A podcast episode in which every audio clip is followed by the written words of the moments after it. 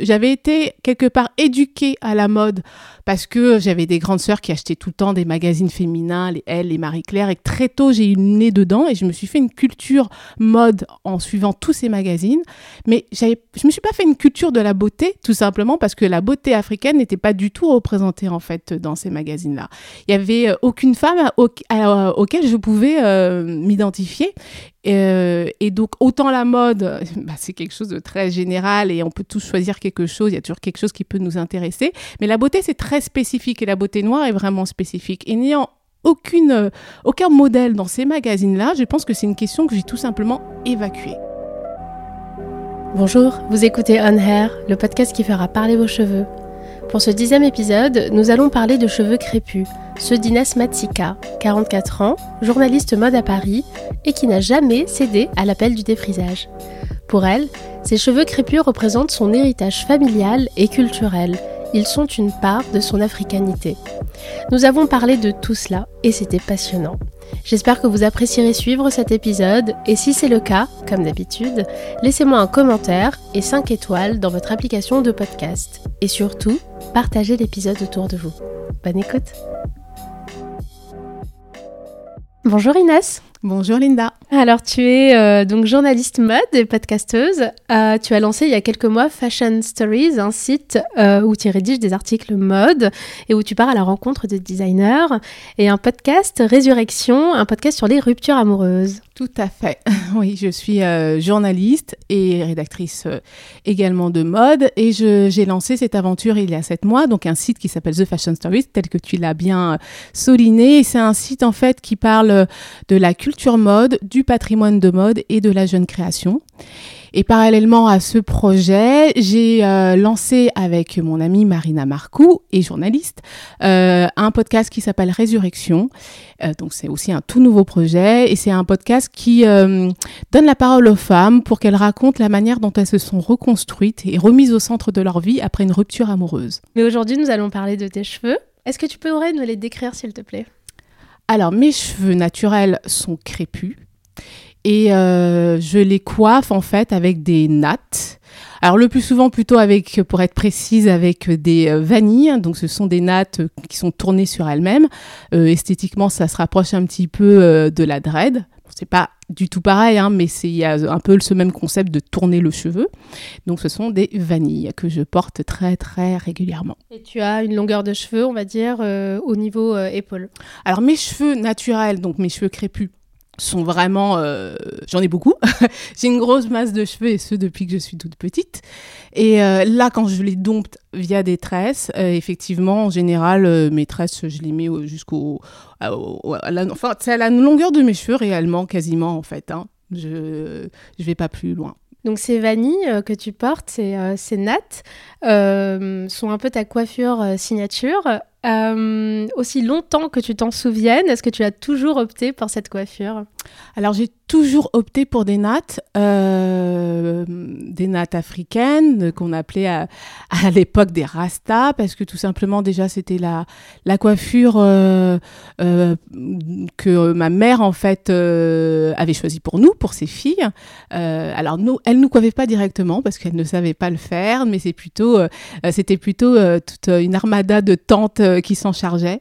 Et ensuite mes grandes sœurs, quand elles ont su le faire, se sont chargées de nos têtes je dis nos têtes, ce sont celles de ma sœur et, et la mienne. J'ai une sœur avec laquelle j'ai un an et demi d'écart, donc on a voilà, toujours été euh, prise en charge par nos grandes sœurs et elles s'occupaient de nos, de nos têtes et elles nous coiffaient donc avec des nattes euh, depuis toujours en fait. Qu'est-ce que ces, euh, ces vanilles, qu'est-ce que ces nattes signifient pour toi? Parce qu'en préparant l'interview, tu, tu m'expliquais vouloir garder ton identité africaine. Est-ce que tu peux nous en dire un petit peu plus?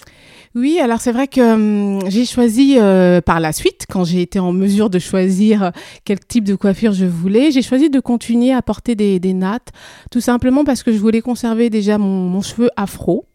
Euh, et que je ne, je ne souhaitais pas en fait lisser mes cheveux très tôt. Ça a été une décision que j'ai prise en fait dans, dans ma vie de garder ce cheveu afro. Par contre, euh, n'étant pas une grande fan de beauté, n'ayant jamais eu un, un, rapport très très très proche de cela, n'ayant jamais eu voulu euh, passer du temps à m'occuper de ma beauté de manière générale, que ce soit les cheveux ou la peau, machin, j'ai eu toujours un rapport assez distancié à ça.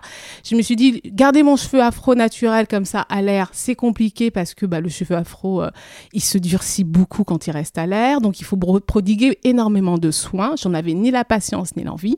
Donc, pour moi, la seule chose, c'était de continuer à porter des nattes et à dompter ce cheveu en euh, l'enfermant quelque part dans des nattes. Mais il était de toutes les manières pas question en tous les cas de, euh, de me défriser les cheveux parce que je voyais déjà euh, les ravages en fait que, que ça entraînait parce que ça casse les cheveux parce que ce sont euh, des produits très chimiques en fait qu'on utilise pour arriver à ce résultat de lissage. Et je ne comprenais pas qu'on puisse infliger ça en fait à sa tête. Donc ça c'était la première raison. Et ensuite je ne comprenais pas aussi pourquoi il fallait lisser son cheveu on a nous notre cheveu est crépus euh, la plupart, en tous les cas, des, femmes africaines ont un cheveu crépus. Euh, et je ne comprenais pas pourquoi il y avait cette injonction, en fait, à le lisser, à le rendre raide. Euh, pour moi, il s'agissait tout simplement de nous imposer, quelque part, une norme esthétique occidentale qui n'était pas la nôtre. Et à aucun moment dans ma vie, j'ai voulu, en fait, répondre à cette norme et m'y conformer. Très tôt, j'ai compris, en fait, qu'il y avait une question d'identité qui se jouait que si je voulais garder mon identité de femme française d'origine africaine, il était important en fait que je continue à porter mon cheveu crépus.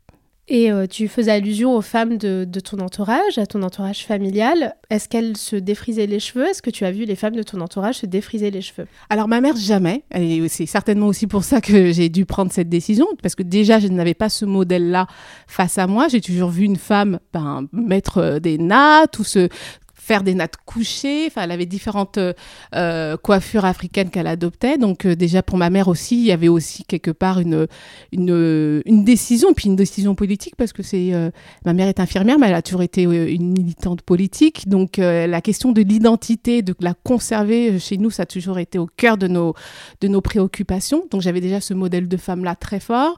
Ensuite mes sœurs, mes sœurs, je les ai vues justement se laisser séduire par tout cela. C'était les années 80 les États-Unis le modèle absolu à suivre, et, euh, elles se sont, euh, elles se sont défrisées les cheveux, mes sœurs, mais toutes ensuite euh, ont, eu des, chemins assez différents et, en tout cas ont progressé par, rapport à cette question et ont décidé que non, il fallait arrêter parce que ça vraiment se détruisait la tête.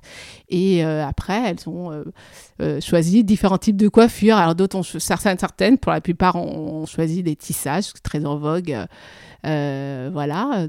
Et, euh, et puis d'autres ont choisi d'autres voies, euh, le cheveu naturel aussi. Moi, j'avoue que le, tissage, c'est vraiment une, coiffure qui me pose beaucoup de questions. Parce que le, le, défrisage, c'était une chose. Hein. Adopter un tissage, je trouve ça très particulier parce que là, on est c'est vraiment adopter la, coiffure d'une occidentale, c'est-à-dire c'est reproduire quasi à l'identique la coiffure d'une occidentale.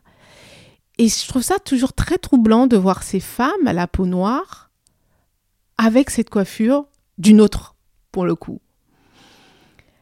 Et je sais, je, évidemment, je, souvent j'ai envie d'arrêter des certaines femmes dans la rue en leur disant, mais euh, expliquez-moi euh, pourquoi vous faites ce choix et souvent, je me réfreins, tout le temps d'ailleurs, parce que je me dis, bon, bah, euh, ça ne te concerne pas, et elles se sentent très bien comme ça, donc tu n'as rien à, dire. Mais j'adorerais avoir une, conversation, en fait, euh, avec une femme euh, qui a choisi de porter régulièrement des tissages et qu'elle m'explique, en fait, ce qu'elle y trouve et en quoi elle se sent belle avec ce cheveu complètement lisse, cette, cette espèce de coiffure mais qui ne correspond en rien en fait à son identité de femme noire. Bien que tes, euh, que tes sœurs aient cédé au défrisage, à l'appel du défrisage, tu m'expliquais de n'avoir jamais lissé tes cheveux, pas même une fois, même par curiosité. Alors il y a eu quand même une expérience, mais qui m'a confortée dans le fait qu'il fallait vraiment pas le faire. Euh, J'étais assez tentée de faire des waves à l'époque, donc c'est-à-dire d'avoir une coiffure avec des grosses boucles Donc j'ai tenté ça, je me suis laissée séduire par ça, et euh, mais ça, quelque part, ça a défrisé mon cheveu, même si c'était un produit beaucoup moins euh, agressif, beaucoup moins chimique, mais quelque part, ça a changé, et j'ai tellement galéré ensuite pour récupérer la nature de mes cheveux que je me suis dit plus jamais. Et surtout, je me reconnaissais pas en fait. Tout simplement, je me reconnaissais pas. C'était une coiffure assez jolie, euh, très américaine, mais, euh, mais en fait, je me, me retrouvais pas du tout dedans. Ce que je trouve intéressant, et on, on, ne l'a pas dit en début d'interview, c'est que tu as 44 ans. Oui. Et que dans les années, on va dire 90, début 2000, se défriser les cheveux, c'était quelque chose de normal en fait pour les femmes euh, noires. Et je trouve justement très intéressant euh, euh, ta position en fait. Je trouve ça enfin je suis assez admirative en vrai. Parce qu'aujourd'hui c'est assez commun finalement avec le mouvement nappy hair etc donc de, de, revendiquer ses cheveux naturels. Mhm. et justement d'ailleurs comment tu as vécu l'arrivée de ce mouvement? Bah, ça m'a beaucoup intéressée. J'ai trouvé, euh, trouvé ça hyper euh, bienvenu. Je me suis dit enfin, enfin on accepte notre cheveu, enfin on ne le cache plus. Je me suis dit qu'il était temps et que euh, c'était très valeureux de la part de ces femmes en fait de montrer leurs cheveux afro tels qu'il était et d'en faire une source de beauté et de montrer au monde entier que c'était, il y avait là une beauté en fait. Et euh, alors ça m'a intéressée, mais pas au point de le suivre, parce que comme euh, je l'ai expliqué euh, tout à l'heure, j'ai vraiment un rapport assez distancié aux cheveux et j'ai très vite compris aussi que adopter ce mouvement nappy, c'était bah, c'était accepter de passer beaucoup de temps en fait à soigner son cheveu. C'était aussi un budget conséquent parce qu'il faut acheter tous ces produits qui permettent de le, de le rendre beau, de le rendre souple, de le rendre brillant. Il faut euh, et voilà, ça demande du temps, ça demande de l'énergie. Et moi, j'ai jamais eu euh, cette envie de passer à ce point du temps à m'occuper de, ma beauté. Euh, et cette distance là par rapport à ma beauté, parce que c'est quelque chose qui a toujours un peu intrigué mon entourage, parce que je suis quelqu'un qui aime beaucoup la mode, comme je le disais, je suis journaliste de mode. J'ai toujours été attirée par ça, par le vêtement, par l'histoire du vêtement, par la photographie de mode et tout ça. et donc, mes amis m'ont toujours dit, mais c'est quand même étrange, Inès, t'as deux de crème dans ton sac là, mais par contre, t'es super bien sapé. Mais en fait, en y réfléchissant, euh, je me suis dit que j'avais été quelque part éduquée à la mode parce que j'avais des grandes sœurs qui achetaient tout le temps des magazines féminins, les Elle, les Marie-Claire, et très tôt j'ai eu le nez dedans et je me suis fait une culture mode en suivant tous ces magazines. Mais je me suis pas fait une culture de la beauté, tout simplement parce que la beauté africaine n'était pas du tout représentée en fait dans ces magazines-là. Il y avait euh, aucune femme auquel je pouvais euh, m'identifier. Euh, et donc, autant la mode, bah, c'est quelque chose de très général et on peut tous choisir quelque chose, il y a toujours quelque chose qui peut nous intéresser. Mais la beauté, c'est très spécifique et la beauté noire est vraiment spécifique. Et n'ayant aucune, euh, aucun modèle dans ces magazines-là, je pense que c'est une question que j'ai tout simplement évacuée. Après, il y a aussi une, question de tempérament. Euh, moi, j'ai un côté un peu boyish, un peu tomboy. je crois que c'est un peu mon, mon côté aussi garçon manqué de pas de pas trop m'intéresser à cette question-là. Et est-ce que tu as souffert finalement de ce manque de, représentativité ou est-ce que toi, ta réaction, ça a été juste, bah, comme tu dis, d'écarter je pense que c'était pas du tout conscient parce que j'étais trop jeune à l'époque pour, je pense, euh, euh, formuler une, euh, un raisonnement là-dessus. Mais maintenant, avec le recul, je comprends, oui, que ça, a joué. Et que, oui, bien sûr, que c'était euh, c'était étrange euh, de, ne, pas être représenté à ce point, tout en, certes, on est une minorité, mais on est une minorité visible et bien présente et qui fait partie euh, intégrante de l'histoire de ce pays. Donc, c'était très étrange de ne, pas être représenté à ce point dans les médias. C'est Nat euh, et c'est Vanille, donc c'est ta coiffure, comme on le disait. Mais est-ce que tu t'accordes des, euh, des fantaisies ou des changements de temps en temps? C'est-à-dire, est-ce que tu arrives à jouer avec et à, ouais, à faire des changements? Alors ça, c'est une grande question également et qui amuse énormément mon entourage parce que euh, juste avant d'avoir mon premier enfant, donc j'ai découvert cette coiffure-là, les vanilles, et j'ai beaucoup aimé. Mm, je me suis dit, oh là là, j'aime bien. J'avais l'impression d'avoir retrouvé la, coiffure de ma vie. Et effectivement, c'est devenu la coiffure de ma vie. C'est-à-dire que j'en ai né euh, quasiment plus changé de coiffure depuis euh, une bonne dizaine d'années maintenant. Et, euh, et c'est un fait extrêmement rare en fait chez les filles d'origine africaine qui sont connues pour changer de coupe toutes les deux minutes. En gros, euh, il y a une mode, hop, on y va, on l'essaye et voilà, ça fait partie de, de, de, notre façon de jouer avec le cheveu. Et ce jeu-là, moi, je l'ai jamais, c'est vrai, euh, j'ai jamais, euh, je l'ai pas intégré dans ma vie parce que j'avais l'impression d'avoir trouvé une coiffure qui m'allait parfaitement. Et une fois de plus, ça, ça va dans ce sens où je suis un peu feignasse, quoi, il faut le dire, par rapport aux cheveux. J'ai trouvé une coiffeuse qui me coiffe en trois heures maximum qui fait ça très bien et en fait tous les critères euh, là sont cochés. Peu de temps, une coiffure qui me va et donc j'ai décidé de ne pas trop en bouger, de ne pas la, changer. Et après évidemment il y a des variations, variations de longueur, variations de couleur. Euh, euh, voilà, je m'offre de, toutes petites variations, mais en réalité c'est devenu vraiment une coiffure signature. Et c'est vrai que mes copines me taquinent énormément, elles prennent des photos de moi parce qu'on se connaît, ce sont des amis que j'ai depuis de nombreuses années elles ont des photos de moi, je sais pas, dans les années 2000, euh, au tout début des années 2000. Et elles, fréquemment, elles reviennent avec ça en me disant, euh, il n'y a pas un problème. en 15 ans, ça n'a pas varié. Où est l'évolution? Où est ton évolution? Mais moi, j'ai aucun problème finalement avec ça. Vraiment, j'ai intégré, Je euh, je sais pas, ça fait partie de moi maintenant. C'est une coiffure qui fait vraiment partie de moi, qui... qui... Et tu ne dois pas avoir une autre coiffure je, peux faire d'autres choses. Je sais que l'été, de temps en temps, j'aime bien me faire des, nattes couchées, ce qu'on appelle des nattes couchées, ou je reviens à la natte, la rasta, donc des nattes un peu plus longues, la, natte traditionnelle africaine, de temps en temps. Mais j'avoue que euh, non, les, les, vanilles sont devenues vraiment ma coiffure attitrée, une, une sorte de signature euh, de, de, ma personne. Comment tu entretiens justement tes cheveux euh, actuellement? Alors une fois qu'ils sont euh, nattés, il y a euh, rien à faire. Et c'est vraiment ce qui est génial. Et ce que je recherchais aussi, c'est cette euh, quasi manque d'entretien ou en tout cas ça demande très peu d'entretien. Et il faut juste bah, évidemment les, laver. Donc il y a juste à nettoyer et à faire des shampoings réguliers et à mettre quand même une crème aussi de temps en temps sur le cuir chevelu parce que il peut vite devenir sec euh, mais c'est la seule chose que je fais en fait. Une routine minimaliste. mais vraiment minimaliste. Et j'adore ça. J'adore me dire qu'une fois que j'ai passé ces trois heures à natter ma tête, pendant, je les garde euh, un mois et demi en général. Pendant un mois et demi, ce n'est plus une question en fait pour moi. C'est là, c'est posé. J'ai juste à entretenir, à faire un shampoing régulier, évidemment, comme toute personne, et à mettre de temps en temps une crème pour euh, m'assurer un cuir chevelu euh, lisse et pas trop sec, mais c'est tout. Tu as trouvé ton équilibre euh, beauté Oui, j'ai vraiment une routine, mais qui est, comme tu le disais, c'est le bon mot, minimaliste, mais j'ai trouvé cette routine-là et elle me va parfaitement.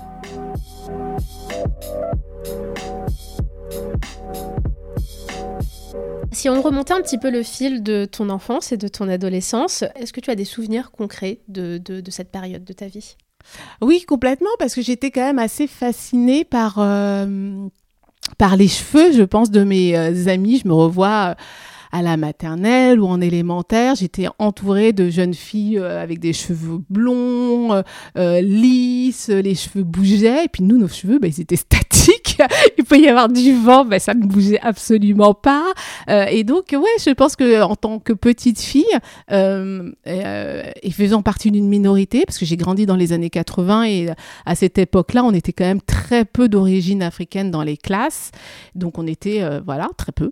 Et du coup, tout autour de moi, ben, j'avais euh, une, beauté qui n'était pas la mienne et forcément, euh, ça entraînait des questionnements, quoi. Et je, ne me reconnaissais pas dedans. Euh, j'enviais un peu cette, ces chevelures si souples et si simples. Je me disais, mais elles n'ont pas besoin de passer des heures, ces filles-là, sur une chaise à se faire natter. Parce que pour moi, quand même, à cette époque-là, c'était une souffrance. On avait donc ces fameuses tantes qui venaient nous coiffer, comme j'expliquais tout à l'heure. Et mais ça demandait un temps fou. On savait qu'on allait passer une journée entière à traiter notre tête. et quand je voyais mes petites copines de classe avec leurs cheveux libres, euh, il suffisait juste d'un coup de peigne ou de brosse pour avoir ce résultat-là, oui, je les envie un peu, c'est certain. Donc tu es la maman de deux petits garçons qui ont également des cheveux euh, crépus. Euh, penses-tu qu'ils vivent différemment leur nature euh, de cheveux que les petites filles aux cheveux crépus? Alors ce sont des enfants métis, donc ils n'ont pas exactement des cheveux crépus, ils ont une, nature de cheveux entre le cheveu lisse et le cheveu crépus. Donc ils, ont des cheveux bouclés en fait, et ils ont en plus des boucles complètement différentes. mon aîné qui a 13 ans a des toutes petites boucles, et donc son cheveu se, se rapproche plus du cheveu crépus. Et le, deuxième, qui a 6 ans et demi, euh, lui a des, plus grosses boucles. Donc c'est euh, pour cela, le cadet, c'est un entretien beaucoup plus, on va dire, quelque part simple à partir du moment où il faut que tu trouves le bon démêlant, parce qu'il faut quand même démêler, il a une grosse masse de cheveux comme, euh, comme moi, comme sa mère, et il faut donc juste trouver le bon démêlant, et euh, donc c'est un entretien assez facile, et pour l'aîné, il a fallu trouver le bon produit aussi pour démêler et faire en sorte que ces toutes petites boucles s'ouvrent un petit peu. Alors eux, leur rapport aux cheveux, c'est assez drôle. Ils sont tous les deux complètement différents. Je vois l'aîné, mais parce que tout simplement, il, est, il a 13 ans, donc il est préado.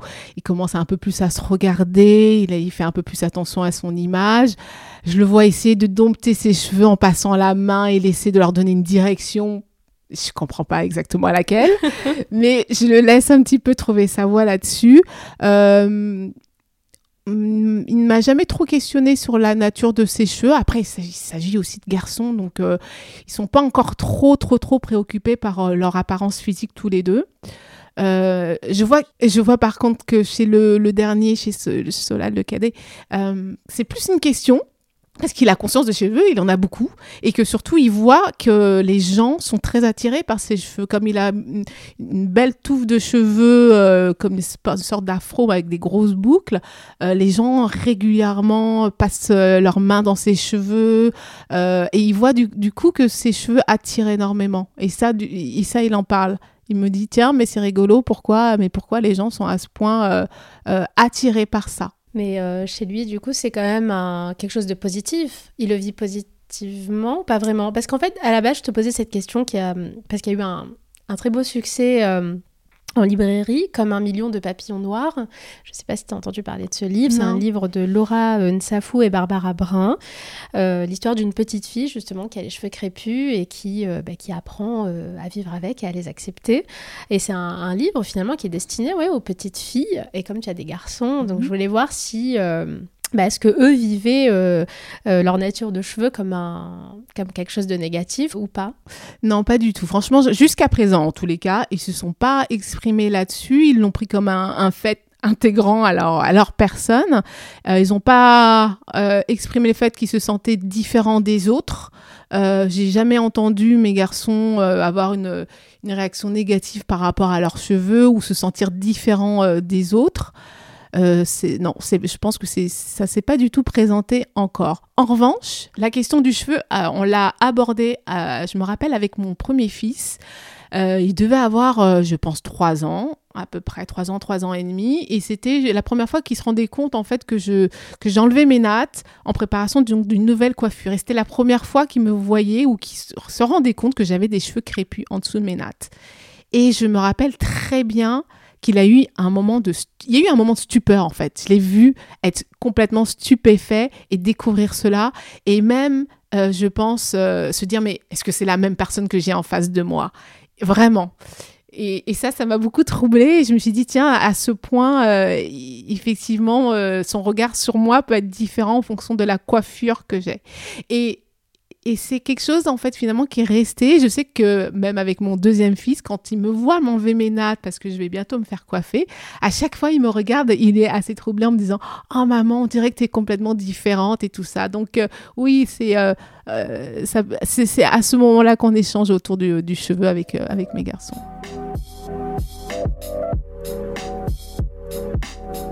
Est-ce que finalement, euh, ce mouvement Nappy Air, et maintenant on voit quand même de plus en plus de, bah, de nanas et d'hommes aussi hein, adopter des coiffures euh, naturelles, est-ce que ce serait pas un, beau, euh, un beau message d'espoir justement pour les générations futures? Oui, je pense que l'avenir, il est là. Et puis il y a un mouvement de manière très très générale qui, bien sûr, inclut la beauté, mais, mais pas que.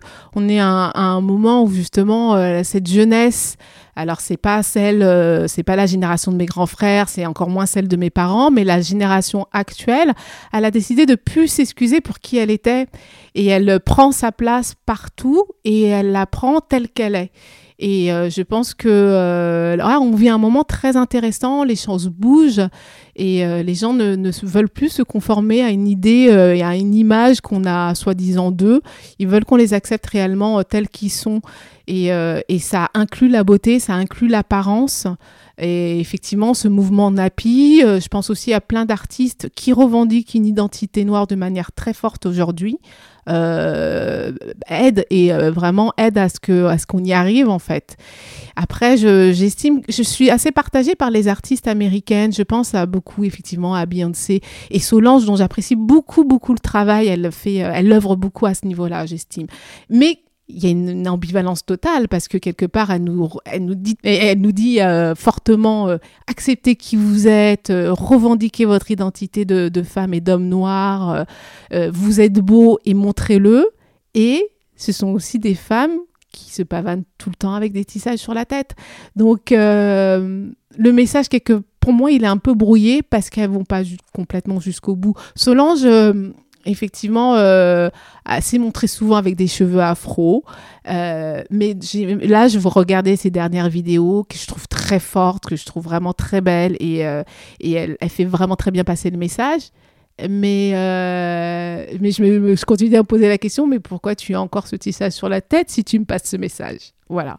Et d'ailleurs, je crois sur les réseaux sociaux, ça a pas mal jasé justement à ce sujet-là. Enfin, j'ai vu pas mal de, de, tweets de personnes, euh, même euh, américaines, qui, euh, bah, qui faisaient justement allusion à ses cheveux. C'est vrai? Ouais, ouais. Ah, j'ai pas, pas, entendu cette polémique. Donc c'est très intéressant. que, et, les tweets étaient autour de quoi?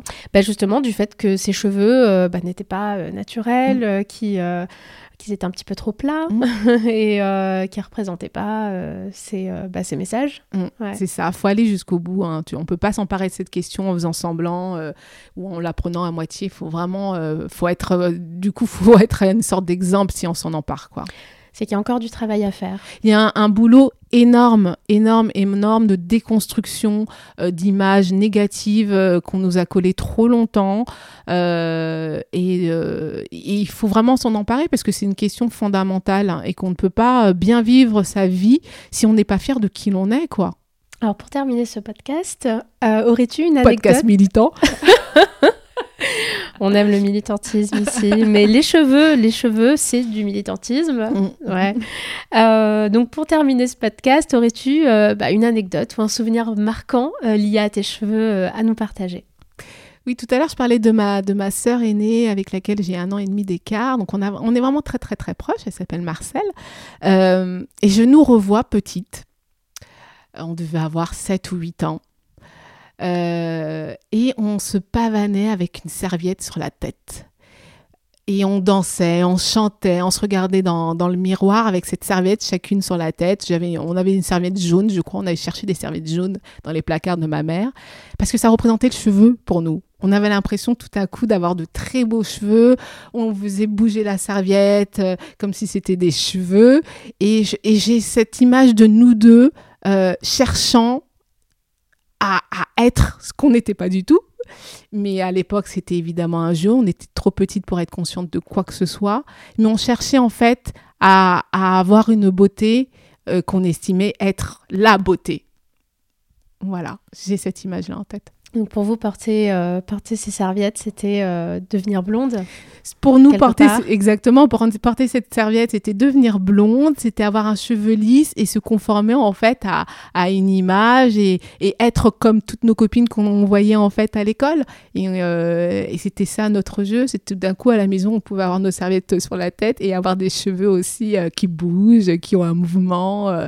et c'était notre jeu, mais ce jeu-là, il, il voulait dire vraiment énormément de choses. Je te remercie Inès d'avoir partagé ce moment et de t'être livrée. Merci à toi de m'avoir posé toutes ces questions. C'était très intéressant de, de replonger euh, là-dedans et de se, de se demander vraiment euh, ce qu'apporte le cheveu. Qu'est-ce qu'il représente le cheveu pour nous?